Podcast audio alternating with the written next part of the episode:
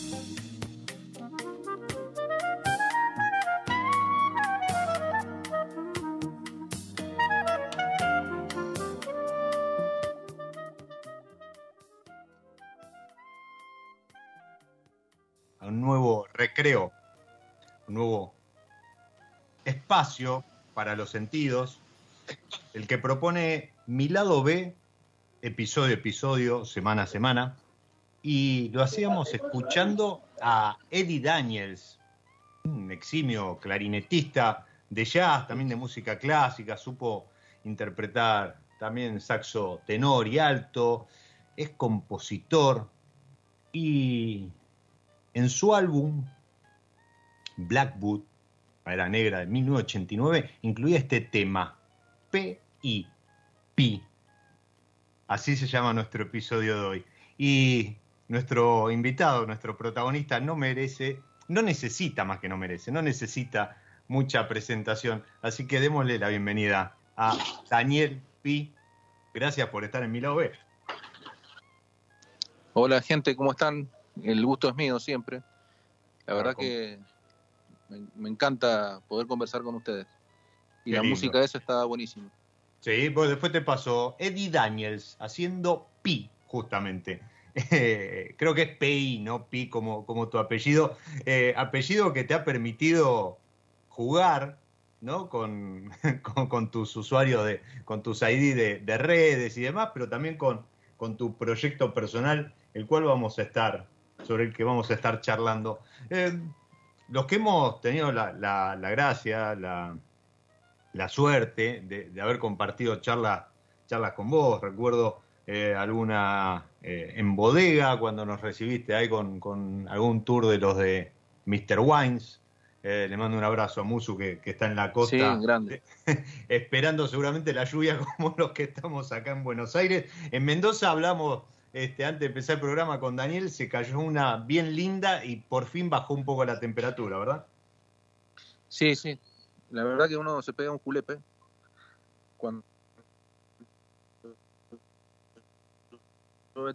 que va a caer piedra, acá hay un poquito de granizo.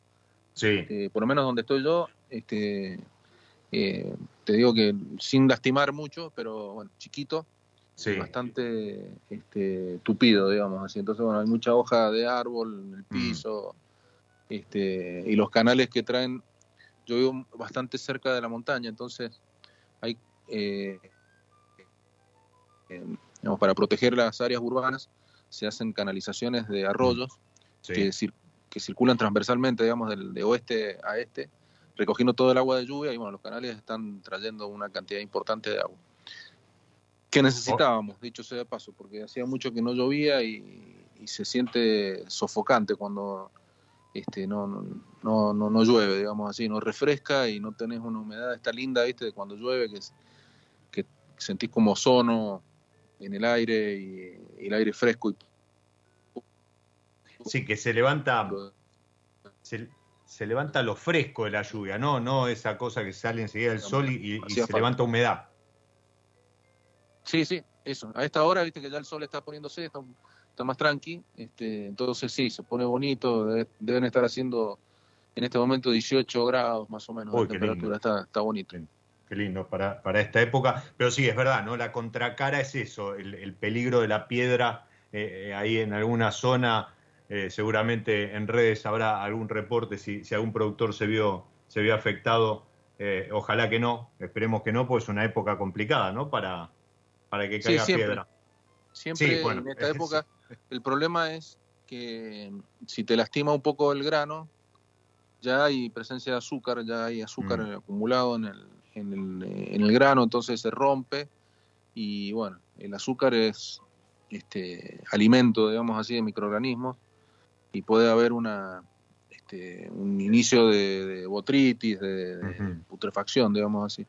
Primero de fermentación y después de, de- de- de putrefacción, de botritis. Entonces, eso te obliga a, a vendimiar más temprano este, y, y no es lo que uno está esperando, digamos así. Uno siempre quiere cosechar en, en tiempo y forma. Si bien los blancos, algunos para base de espumantes, se están vendimiando ya, Sí, este, pero bueno, eh, es preferible cosechar, cosechar la agua madura, digamos así, sobre todo cuando uno la quiere para vino tranquilo. Sí, de acuerdo al plan, ¿no? Este tipo de, de cuestiones que te, que te sacan del plan, te, te obligan a, a acomodar todo, a correr, lo mismo que las heladas y, y a- algunas otras cuestiones. Ahora, digo, todas estas cuestiones, eh, re- leíamos hace, hace muy poco la noticia que después de casi 30 años, si no me equivoco, dejabas el, grupo Peñaflor o al menos en, la función, ¿no? En, eh, la dirección de, lo que era la, parte de tecnología. Y mm, digo, ¿los tiempos que manejas ahora son, son distintos? ¿Se te hizo algún hueco en la agenda? ¿Tenés más tiempo como para, para charlar? Esto que vos decías que te, gustaba mucho, pero digo, bueno, claro, la- las obligaciones y, y la agenda no, entiendo que no, no es la misma. Obviamente, eh, que no es lo mismo, me, eh, digamos, a ver, eh, cuando uno se desenchufa de la Matrix, digamos, Sí. este, eh, obviamente que empezás a extrañar un poco la rutina, eh, la rutina diaria, el estrés, el hecho de nada, de tener mu- mucha gente alrededor de- con la cual interactúas, a pasar a, a interactuar, qué sé yo, con, con tu esposa un poco más de tiempo, que debe ser la que más sufre, eh, y, y con la poca gente que, que tengo en, en el proyecto mío personal. Entonces, este, mm, es, es como una situación de estrés al revés, digamos, ¿no? Como que se, te desinflas, este, no entendés. Yo en este momento estoy ya reseteando la cabeza y cada vez que vuelvo a Peñaflor por X causa, digamos así, porque yo quedé como asesor este, Sí, es verdad. para algunos temas este, y, y veo la vorágine y el, y, y el nivel de estrés que, que maneja la gente, digo, "Uh, menos mal que me fui, porque este, yo realmente no, lo, no me daba cuenta en, el, en el ambiente así de tensión que, que se vivía. Y, y, la verdad que este, nada, es muy lindo cuando uno está metido en esa, en ese, es como, como en el, en, en, el circo, el tipo que anda dentro del, de la esfera esa en moto, dando vueltas. Qué buena metáfora metiste. Y vos decís, este, yo estaba metido allá adentro y veía pasar la moto, viste, alrededor mío, a veces me subía a la moto también. En, y, y la verdad que eh, hoy lo miro de afuera y digo, la puta, que ser loco para hacer eso, porque era... o sea, tiene, tiene un gusto lindo, pero la verdad que este, es súper estresante. Y, y, uno no se da cuenta hasta que hasta que te bajas de la moto, digamos. Te bajas sí, de que, de que no, hay una vida, hay otra vida. Y se puede empezar a disfrutar otras cosas que son. En, en ese en ese momento, en, en, cuando, cuando vos decís ¿no? que, que volvés a ese, ese volver al disfrute, eh, de, mis amigos. Perdón, eh, pido disculpas porque se entrecorta un poco y, y a lo mejor me piso con, con Daniel, ¿sí? Entonces, eh, sepan entender eso. ¿sí? Hay, hay un poquito, hay un, eh, hubo tormenta, hay un tema de señal en Mendoza y, y, a lo mejor se va un poquito el audio de, de Daniel, yo meto una pregunta y lo, lo, lo, piso. Perdón, Daniel, decías, volver a disfrutar de la familia, no, no. De, de, tus proyectos, de tus amigos y demás. Sí, de, ah, los... Eso es, básicamente. Y, y, y, yo te iba, te iba ahí a, comple a completar o complementar. Y, entiendo que sos un apasionado del vino, ¿sí? Eso, de eso creo que nadie, nadie lo puede dudar. Eh, y, y, en este volver a, disfrutar otras cosas, ¿sentís que volvés a disfrutar del romanticismo, de, de, la pasión por el vino? Que no digo que no la tuvieras mientras desarrollabas tus tareas en, en, en, en el día a día, ¿no? En esta, en esta esfera con la moto. Digo, eso es imposible despojarse, pero claro, decías, los tiempos, las responsabilidades, las funciones, el, el, el, día a día, las tareas, es como que te pueden llegar a tapar eh, este, este romanticismo. Sí, obviamente. Eh, obviamente que eh, una de las razones fundamentales del alejamiento fue nada, que, que había perdido se había perdido un poco la magia, esa, la magia. Eso, la magia. Eh, que, que tenés de, nada, estar, de, de, crear, de poder explorar, explorar y no, no rendir cuentas, este, mm. buscarle la vuelta a, a, lo que uno quiere hacer. Y, y, hay cosas que no las podía hacer directamente, que no, no había tiempo o, o no estaban dentro del, del programa eh, de esta Matrix, digamos así, ¿no? Yo no, no, no, no podía experimentar cosas que estuvieran fuera a pesar de que ayudé mucho a, a desarrollar cosas nuevas como lo de, lo de Chapadmalal, lo de uh -huh. este, eh, qué sé yo, terror series, el tema de, de, de, de, hacer el Sky con Siray Bionier, de modificarlo y pasar a Malbec con Cabernet Franc, de, este, de ser de los primeros que hicimos la mezcla de Malbec con Cabernet Franc en el 2008. Hoy es bastante más popular, pero en aquel momento fue medio, medio loco. Y eh, nada, y un montón de cosas que, que ayudaron a, ayudaron a la industria en general. Yo no me uh -huh. no, no siento que, que, que, fue todo malo, digamos, pero sí llega un momento en el cual este, nada, el camino te, te, te, vos, vos querés seguir explorando, querés seguir haciendo uh -huh. cosas y el camino eh, ves que va por otro lado y, y, yo lo entiendo, porque lo entiendo, este, entonces nada, nada mejor que también darle espacio a la gente que trabaja con uno, porque uh -huh. eh, no, siempre lo comenté, a mí no, me sentía con ganas de hacer cosas, con vitalidad. Yo podría haber seguido trabajando ahí hasta los 70 años tranquilamente. Y, pero bueno, la gente que me sigue a mí este, tienen 10 años menos que yo. Y, ¿Y cuándo me voy a ir? ¿Cuándo les voy a dar una oportunidad para que crezcan, para que se desarrollen? Si no es ahora, entonces también como una cuestión de responsabilidad hacia la gente que, que te acompañó durante tanto tiempo, de darles la oportunidad para que ellos crezcan, se desarrollen y, y tengan su, su oportunidad, digamos así. Esa es un poco la idea, la idea que yo, que también me movilizó mucho para, para que podamos hacerlo y, y, dar el paso al, adelante, un poco al costado, digamos así. Este, y al costado de la empresa y hacia adelante para mí. Eso fue el, el tema, ¿no? Y, también para la gente que está, que está trabajando con... Así, así lo sentiste. Sí, una, eh, a ver, no, no es una decisión fácil, obviamente, pero como vos decís, ¿no? Hay, hay algunas cuestiones más allá de las propias, de las personales, como, como esta, ¿no? La de no ser un techo para, para los que vienen atrás de uno, sino justamente, o sea, darle las oportunidades y si el día de mañana alcanzan un techo, bueno, pero, pero que no, que no esté en la, en la figura de uno ese, ese techo. Y, y, sí, se mezclan también, ¿no? Afectos, porque hay gente con la que venís trabajando hace mucho, y como decís, ¿no? Este, proyectos que has visto crecer, eh, y seguramente cuando volvés a, ahí a, la bodega o, a alguna oficina y te cruzas con gente, se, se, produce alguna, alguna tormenta interna, ¿verdad? La, la, moto vuelve a girar, pega un par de vueltas en la esfera. Sí, así es, así es. Este, justamente mañana y pasado tengo que estar con ellos y la verdad que este, em, me gusta me gusta conversar y, y intercambiar cada vez que me en estos tres meses ya que van a ser que me fui las veces que me he juntado con los chicos para hacer cortes y esas cosas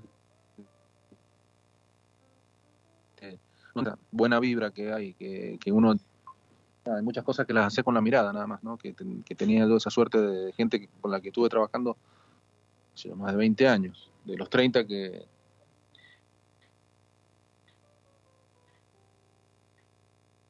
que,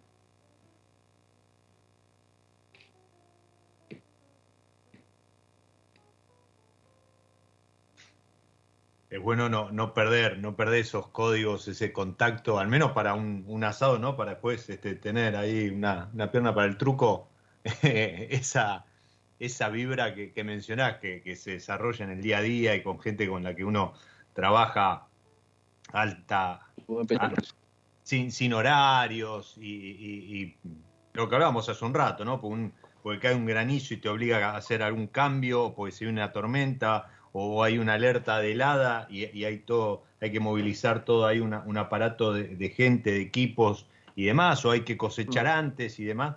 Creo que, ese conocimiento, ese, ese, ese vivir ese día a día, esas tensiones, ese, esas satisfacciones también que, que dan recibir un, un reconocimiento, eh, un, premio a la trayectoria o un enólogo del año este, de algún crítico, creo que eso también eh, hace que, uno se sienta parte de un equipo. Entonces todo funciona como un engranaje. Y qué lindo, qué lindo que vuelvas y, que, eso se mantenga y que ese entendimiento siga. Y supongo que incluso ahora hasta con un diálogo más fluido, ¿no? Porque claro, vos vas sin la presión del día a día, más allá de las responsabilidades y demás, este, o estás haciendo un corte, pero vos venís con otro ritmo, ya, ya venís este, prácticamente eh, desenchufándote, como decías hace un rato. Y eso, eso también está bueno. También está, se disfruta.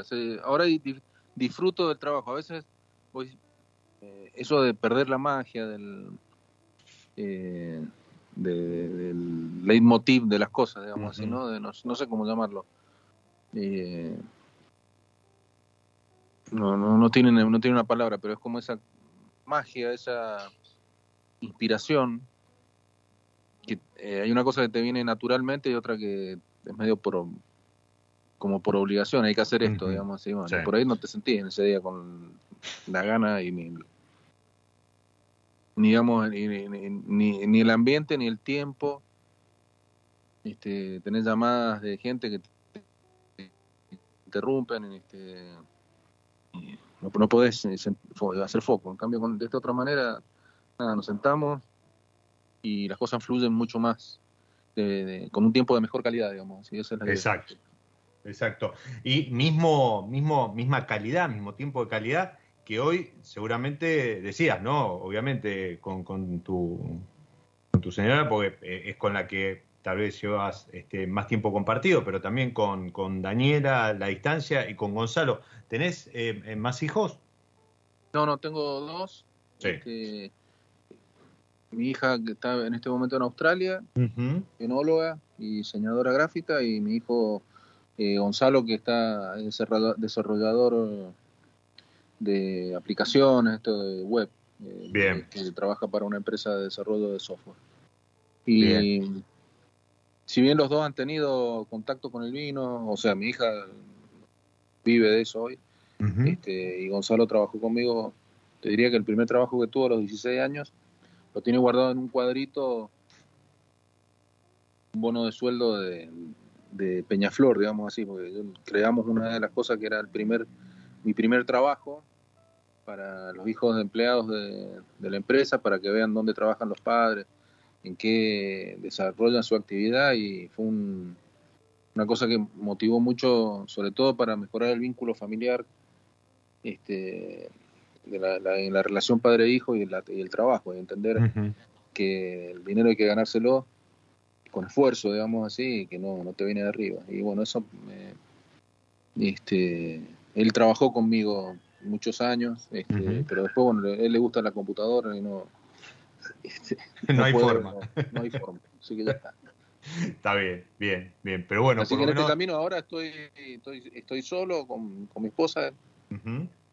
y, y, también fueron uno de los planteos que, que, nos hicimos, era si seguir avanzándolo o, o plancharlo. Y la verdad que este no, pues no, no hay razón por la cual uno tiene que abandonar el sueño, digamos así. Bueno, vamos para adelante. Vamos con el, con el proyecto propio y este, hasta, hasta donde dé, digamos, vamos para adelante.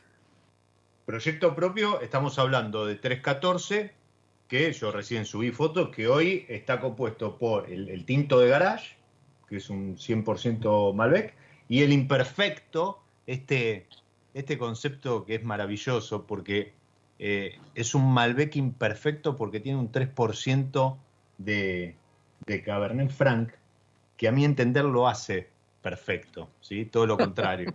Eh, y, recién hablabas del corte Malbec Cabernet Franc. Eh, ahora, yo te voy a, ahora te voy a contar cómo no, conocí el 314, pero eh, el, Malbec Cabernet Franc es el corte. A ver, si tuviese que, decir, no sé, un, un típico corte bordolés o un típico corte a lo mejor americano, etcétera, seguramente te saldría. Ahora, el típico corte argentino, ¿puede ser Malbec Cabernet Franc?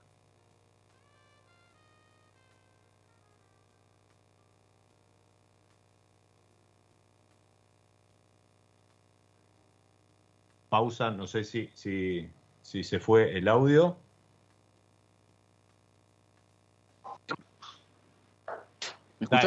Ah, ahí está, ahí está, ahí está. Sí, perdón, ¿no? Porque te, terminé la pregunta y se hizo un silencio.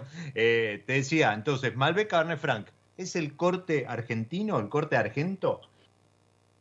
Hoy día pienso que es muy posible que sea eso, porque se, exploraron distintos caminos.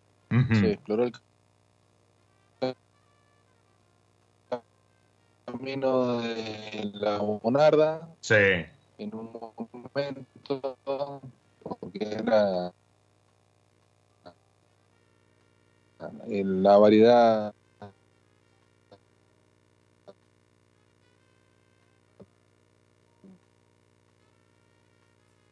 también que están de la el, el que mejor nos representa, ¿no? Porque tienen esa complementariedad, digamos. Este, Malbec, que es pura fruta, eh, roja, negra, depende del lugar donde lo.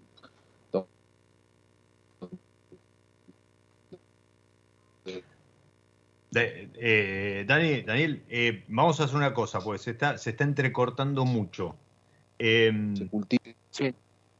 Eh, porque se, se- Yo te prácticamente- Vos escuchás bien, pero eh, me dice el Vasco, está, le mando un, un abrazo, está operando, que, que también él, él recibe con muy entrecortado. Vamos a hacer una cosa, vamos a mandar una pausa, ¿sí? que promediando el episodio siempre mando, juego ahí con un poquito de música. Ahora la presento. Mientras tanto, el Vasco te contacta por WhatsApp, probamos, a lo mejor sale mejor, ¿te parece? Dale, ¿Eh? dale, dale. Entonces, mientras el Vasco hace ese, ese enganche técnico, le voy a pedir que mande, justamente, recién hablábamos de corte bordelés, es la etiqueta de San Felicín que elegí para esta pausa dentro de la pausa, el Cabernet Merlot y por qué no perder mi alma en Bordeaux.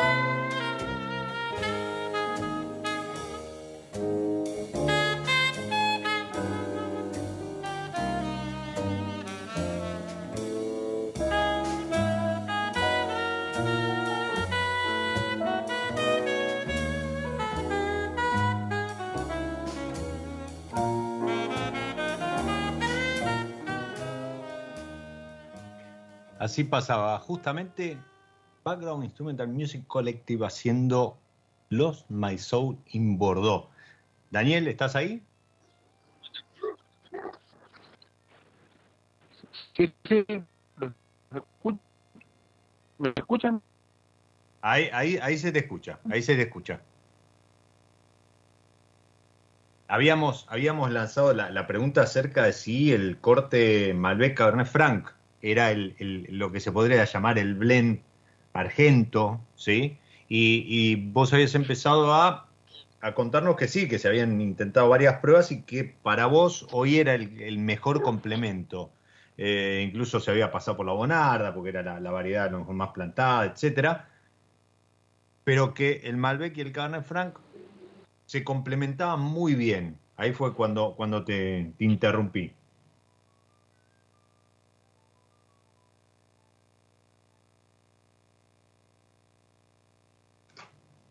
Eh, ese aspecto afrutado, digamos así, de cereza, guinda o eh, mora, dependiendo del lugar de cultivo y la y el momento de vendimia, pero no tiene ese carácter especiado que sí tiene el Cabernet Franc, que lo complementa, y, tampoco tiene la potencia tánica de, los Cabernet, digamos así, que son eh, básicamente dados por, bueno, por una cuestión genética que tienen, eh, tienen los Cabernet sea el Franc o el, Cabernet Sauvignon.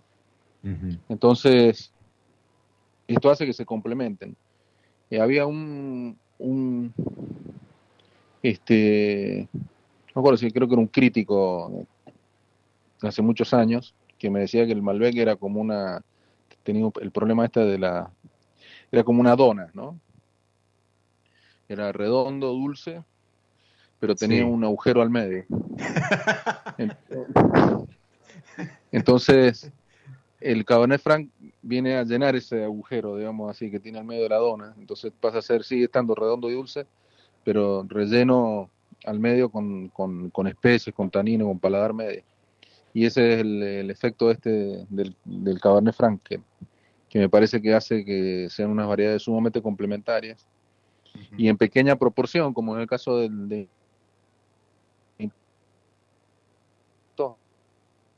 se, se, siente, digamos así, se ayuda a la complejidad del vino y lo hace más, más completo.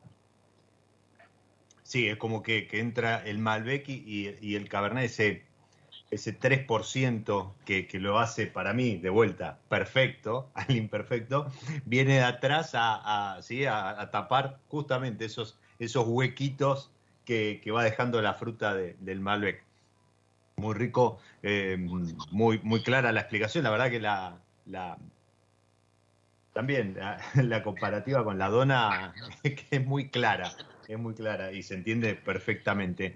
Yo el 314, allá por el 2012, eh, de octubre del 2012, viaje a Mendoza y obviamente este, como cualquier wine lover, fanático y demás, eh, salimos a recorrer bodegas y, ahí no, nos cruzamos con, con Gastoncito Re, eh, que estaba, estaba en la parte de turismo y demás.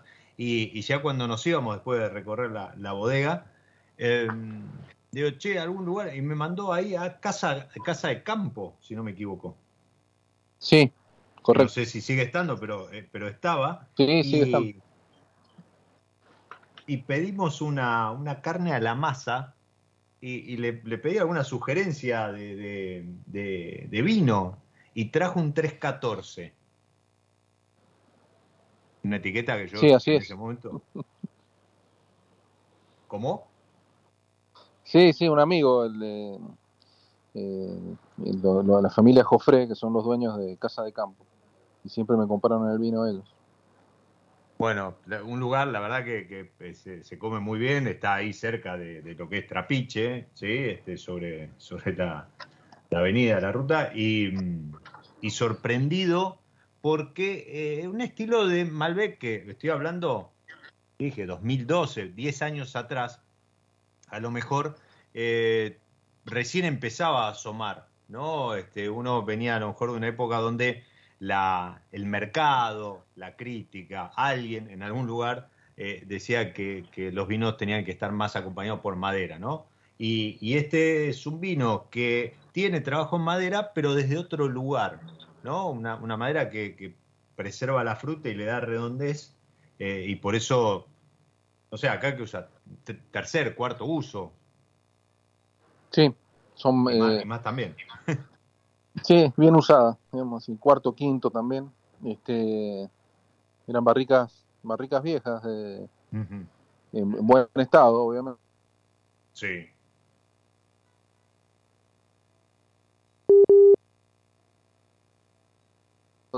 este, entonces, este, si está en buen estado se puede usar y te aporta muy poco sabor de madera pero tiene todas las otras ventajas de, la aireación, de la incorporación de la microoxigenación, que endulza el vino. Este, si bien el, Malbec es dulce, pero te lo endulza un poco más y lo, lo, complementa muy bien.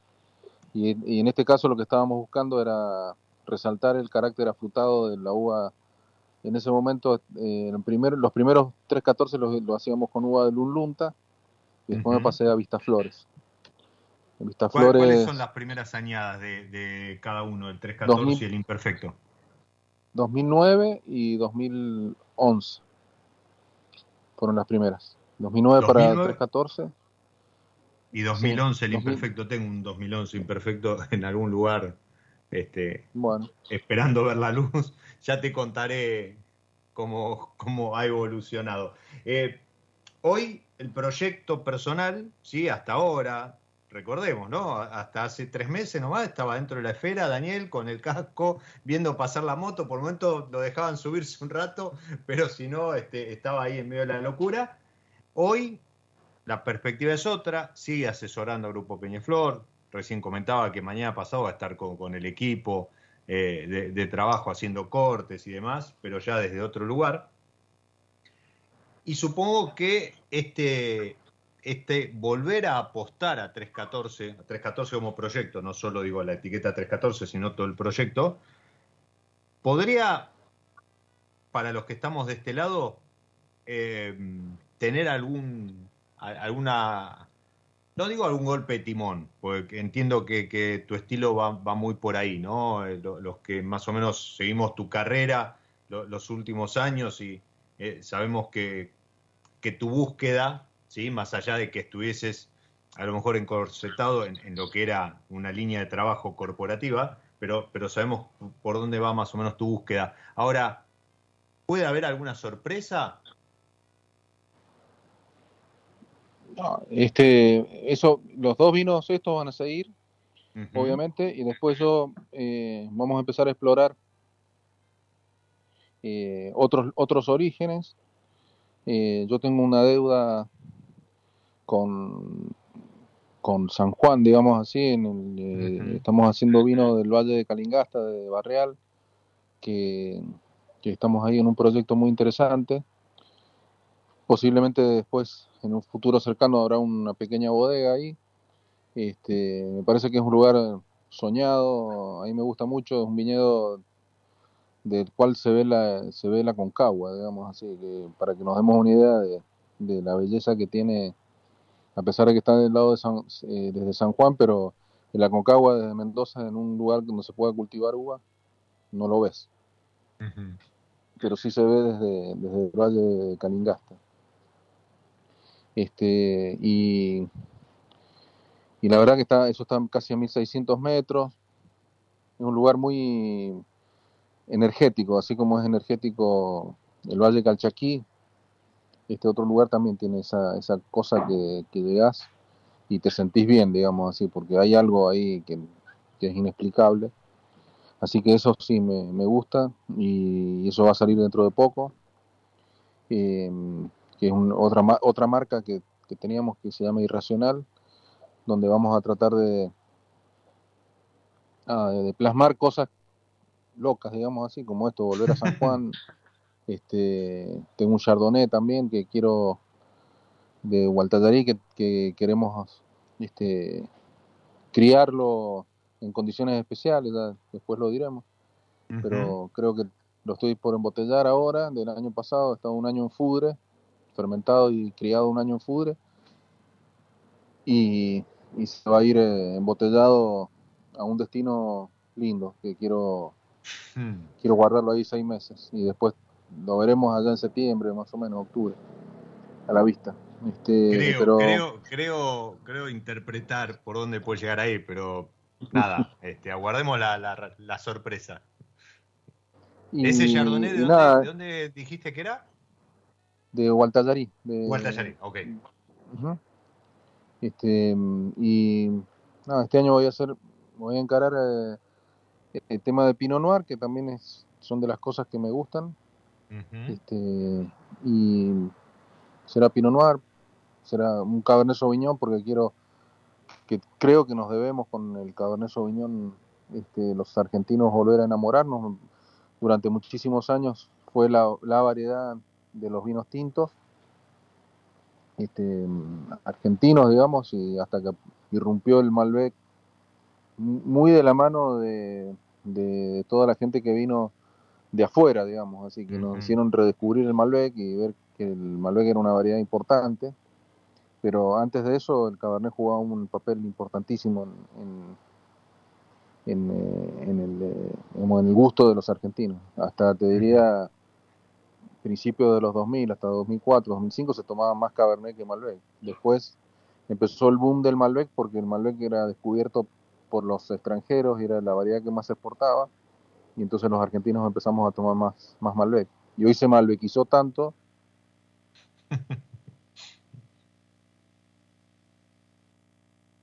Eh, en demasía, ahí sonó, debe estar reconectando WhatsApp. Este, sí, se, se malbequizó a lo mejor en demasía.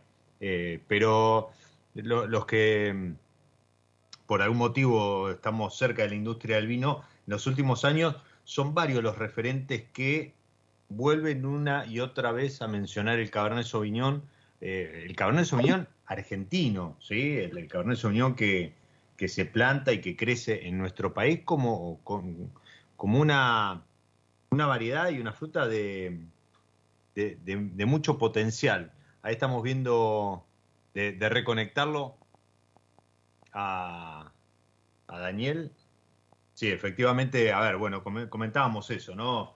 Eh, hubo, tormenta, una tormenta fuerte. Ahí el que compartió un video fue Luquitas Niven. Eh, no sé dónde lo agarró la, lluvia, pero estaba pidiendo por favor que pare, porque estaba, estaba ahí, eh, la, la, estaba pasando mal. Ahí, ahí, Daniel, ¿estás?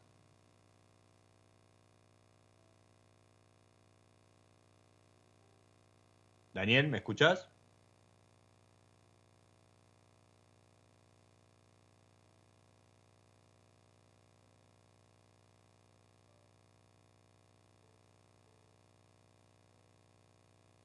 Parece que se conectó, pero, pero era un tema de audio. Les decía em, que, suele suceder eh, en distintas zonas de, Mendoza el tema de, la señal o el tema de, Internet, incluso cuando, cuando hay tormenta puede llegar a afectar eh, la conexión. Estamos viendo a ver si, si lo sumamos por, por Skype. Mientras tanto, nada, tiró ahí dos, tres cosas, Daniel, en, esta nueva etapa profesional, eh, vuelto a, reenamorarse, ¿sí? vuelto a, prestarle atención, tiempo, dedicación a su proyecto personal, familiar, eh, con, algunas cosas muy interesantes. ¿sí? Nombró Calingasta, que también es una zona que está, está saliendo eh, a la luz por distintos motivos, distintos motivos, distintos proyectos, ¿sí? los motivos son siempre los mismos respecto a la calidad enológica. Eh, habló de un Chardonnay de Gualtallarí que va a descansar en botella en algún lugar, no sabemos, ¿sí? esa será la sorpresa. Daniel, ¿estás?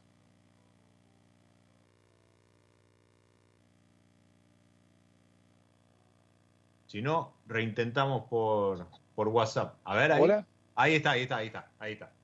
Eh, estaba haciendo un raconto. Eh, sí, sí, Ah, perfecto, perfecto. Eh, y habíamos llegado al Cabernet. Y, y, comentaba que el Cabernet Sauvignon, también así como Calingasta, ¿sí? mucha gente coincide en que es una zona con, mucho potencial y demás, el Cabernet Sauvignon cada, cada vez más referentes, incluso de afuera, no, no digo solo de la industria argentina, lo, lo ponen como una variedad a la cual hay que dedicarle tiempo, espacio y demás, porque tiene un gran potencial.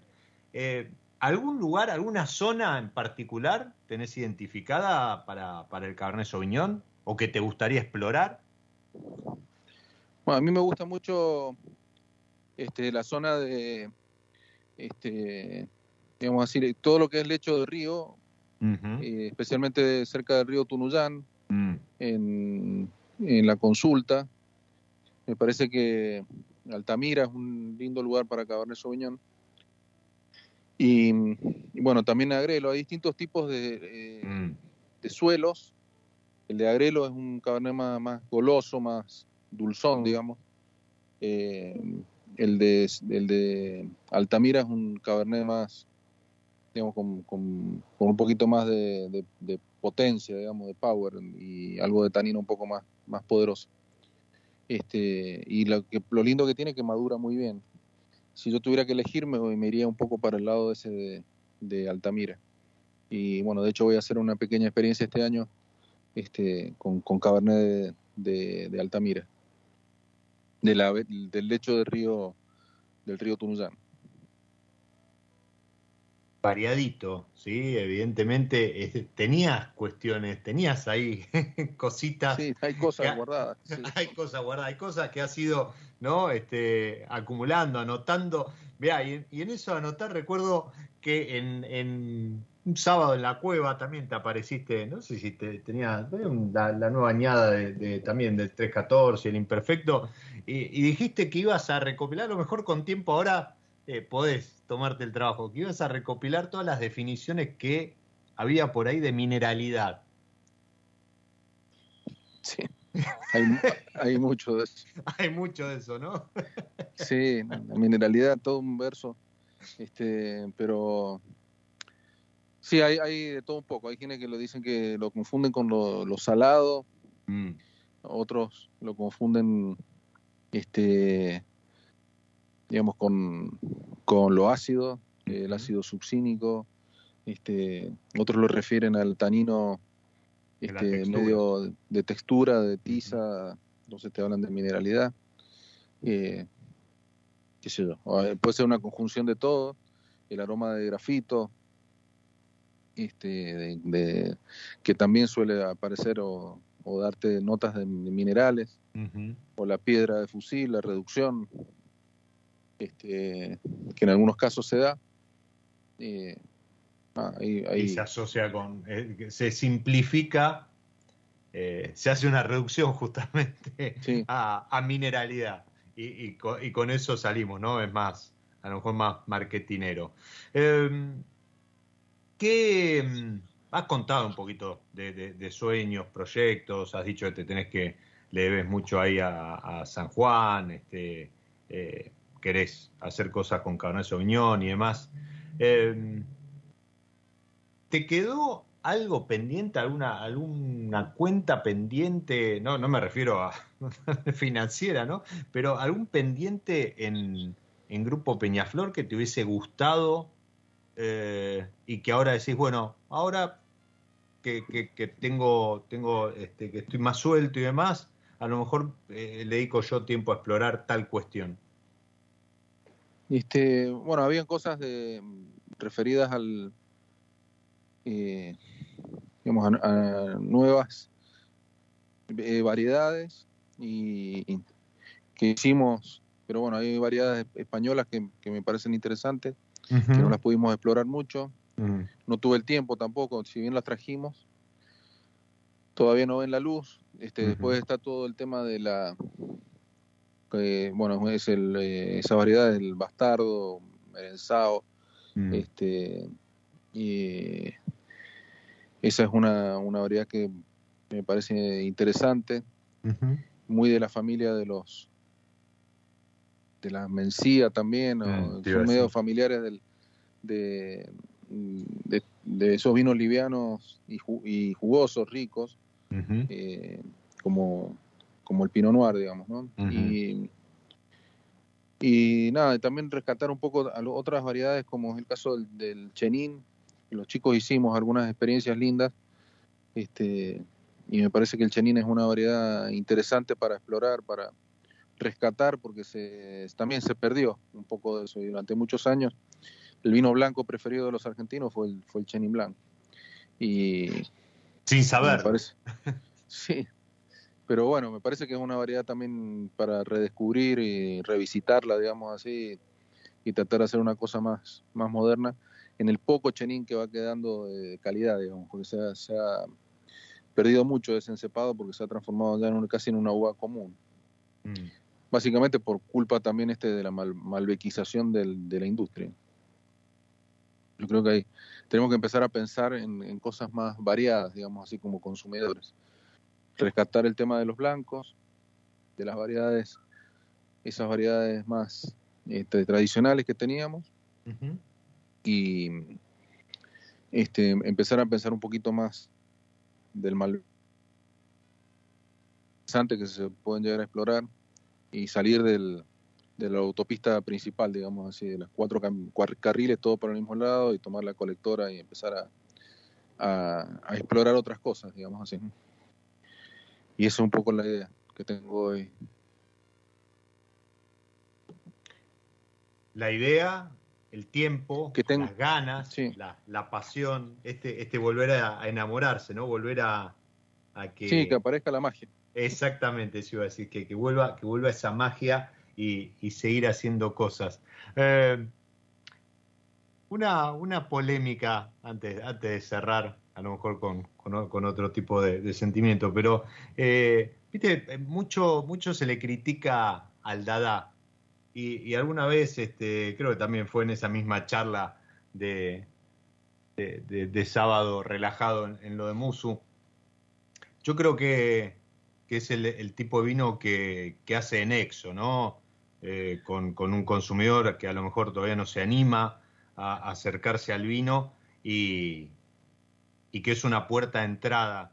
Eh, ¿Vos crees que es, un producto de marketing o, qué tiene, que deberíamos decirle gracias a, los Dada. ¿no? Eh, ¿no? a lo mejor de, la marca que, forma parte del, grupo para el cual este, estuviste trabajando y hoy estás como asesor, pero, pero ese estilo de vino eh, que trata de acercarse a un público que todavía no consume vino y consume otras cosas.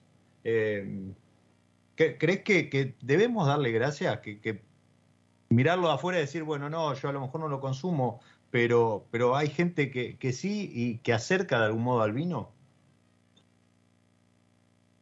Bueno, esa fue un poco la idea de, Dada, ¿no? Cuando este, yo no, inventé nada, digamos así, eso empezó a, funcionar muy fuerte en Estados Unidos, eh, que son vinos con dulces, digamos así, con, con azúcar, con mosto, digamos, y con una extracción fuerte de madera eh, en un momento en el cual todo el mundo hablaba de que el vino no tenía que tener madera y el vino no tenía que ser seco.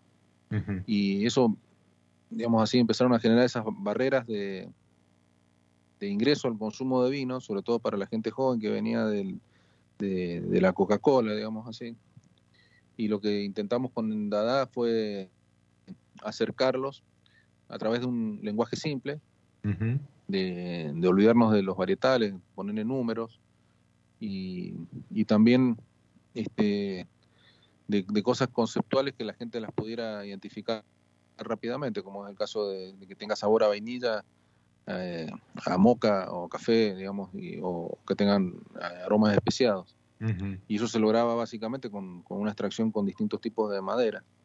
y, y, nada, entonces era, bueno, yo le dije esto es el antivino, porque era el, antítesis de, lo que estaban hablando los críticos en ese momento. No, era no es un vino para críticos ni nada por el estilo, es un vino para consumo. Este, entonces, eh, nada, eh, lo lanzamos al mercado, a la gente de marketing se le ocurrió Dada por el dadaísmo, que es el antiarte, y, y, la verdad que fue una, una pegada porque la gente, lo, sobre todo el público joven, lo entendió perfectamente y lo adoptó como un vino descontracturado, no, para andar pensando en que tengo que saber mucho de vino para tomar una botella, para tomar una copa de vino. te tiene que dar una sensación agradable y ser fácilmente interpretable. Y después una barrera de entrada baja que hace que después la gente se anime después a probar cosas con menos madera y con menos azúcar, digamos así, menos este, otro tipo de cosas. Pero me parece que es una puerta de entrada fácil y acercó el mundo del vino a mucha gente. De hecho, yo me acuerdo de, bueno, tenía una relación a través de mi, de mi cuñada, que este, mi concuñado era sobrino de Quino, y yo le abastecía vino a Quino, y Quino tomaba Dada, y tomaba mucho, digamos así, a él le encantaba, porque, porque era fácil de tomar, digamos. Y, sí, sí, se corre. Que venía tomando que venía tomando vino de hacía muchos años. Este, y, para él era, eran vinos que eran fáciles de tomar, eran sencillos y, digamos, en, en, en, crítico uno, digamos así, cuando va a tomar el vino, porque si no, directamente uno espanta a la gente, digamos, con el tema del vino. Totalmente. El, vino tiene que ser algo fácil de, disfrutar, digamos así, ¿no? no que tenga una, este, una barrera de ingreso alta porque si no entiendo de vino, mejor me tomo una cerveza, porque evidentemente yo no entiendo de esto, eh, de que me hablan de la fruta roja, del caramelo, del, de, de, la especie, de la mineralidad, esto que estábamos hablando. este, y la gente no, no, lo entiende. Eso lo venía a entender después de que tenés años probando vino. este, pero la gente que, que, ingresa en el mundo del vino debe tomar debe tomarlo fácilmente, digamos. Si le tiene que gustar, tiene que ser sí o no. Y basta. Y ahí se acaba todo el pastel. Hace poco lo, vivimos también con, el tetra y todo un, ruido que se armó, este otro, otro formato de vino, otro, eh, eh, otra puerta de entrada que a la cual debemos mucho, ¿no? En cuanto a, sostener durante mucho tiempo la industria, pero además, este, porque es puerta de entrada y, y son, son vinos para, para ocasiones en las cuales el protagonista no es el vino, el protagonista es el disfrute, que como bien decía Daniel, Daniel. Eh, sí, sí, tiene que ser así. Te, te, vuelvo, te vuelvo a conectar con, con, otra, con otra cosa, con, con los sentidos y eh, venimos, venimos de em, casi dos años, este, van a ser dos años ahora, en, un par de semanas eh, difíciles para, para todos, ¿sí? por algún u otro motivo nos ha pegado eh, en lo económico, en lo familiar, en lo afectivo, en la salud. Eh, mm, ¿Cómo te ha tratado esta, esta, esta temporada? ¿sí? Pues ya no, no es cuarentena ni pandemia, es esta temporada. ¿Y qué, cómo, salís de esto? ¿Con qué, con qué deseos? Bueno, la, pandemia a mí me, afectó mucho. Este, yo tuve COVID la primera hola, digamos así, hace un año, entre Navidad y Año Nuevo. este, no había vacuna, no había, o, había vacuna para unos pocos elegidos. Este, y, eso me hizo replantear muchas cosas. Parte de, las decisiones que tomé, las, tomé porque me di cuenta de la de la digamos, de la fragilidad del ser, digamos así, ¿no? Que estamos, no estamos para siempre, digamos, estamos eh, y por ahí cuando estás ah, metido dentro de la rueda loca esta de, la esfera, no te das cuenta, pensás que es eterno todo, y no, no es eterno, es algo que se acaba un día. Y a mí me hizo conectar un poco con, todo este sentimiento de la, de la de la levedad del ser, digamos así. Perdí mi mamá en el camino, este, eh, mi hija se fue a Australia a hacer una trabajo de cinco meses y hace dos años que, se quedó allá y no creo que vuelva. Este, o sea, hay muchas cosas que pasaron en este tiempo, digamos así, culpa directa o indirecta de, la, de este bicho loco. Y nada, a mí me deja la enseñanza esta de que hay que tratar de vivir un poco más al día y, y eso de, de postergar las cosas para un futuro que no sabe si va a venir, eh, no existe, digamos. Lo que existe es el presente, tenés que vivirla hoy. Si tenés la oportunidad de disfrutar hoy, disfrútalo hoy. Y no lo dejes, este, eh, eso de no dejes para mañana lo que puedes hacer hoy, es tan cierto, eh, la verdad. O sea, hay que hacer las cosas hoy, no por haraganería, digamos así, como en un momento se dio, sino por, por, por vivir la vida. Esa es la enseñanza que me dejó la pandemia a mí a veces tenemos que, pasar por, por, estos procesos para, para, entender algunas cosas que estaban ahí, pero que, que, la locura de la esfera y la moto no, no, nos dejaba ver. Se nos fue el episodio. No, te no lo ves, no ves para afuera, digamos. Vivía ahí adentro metido. Sí, es que aparte si miras por afuera la moto te lleva puesto y no, no tampoco está, está muy bueno.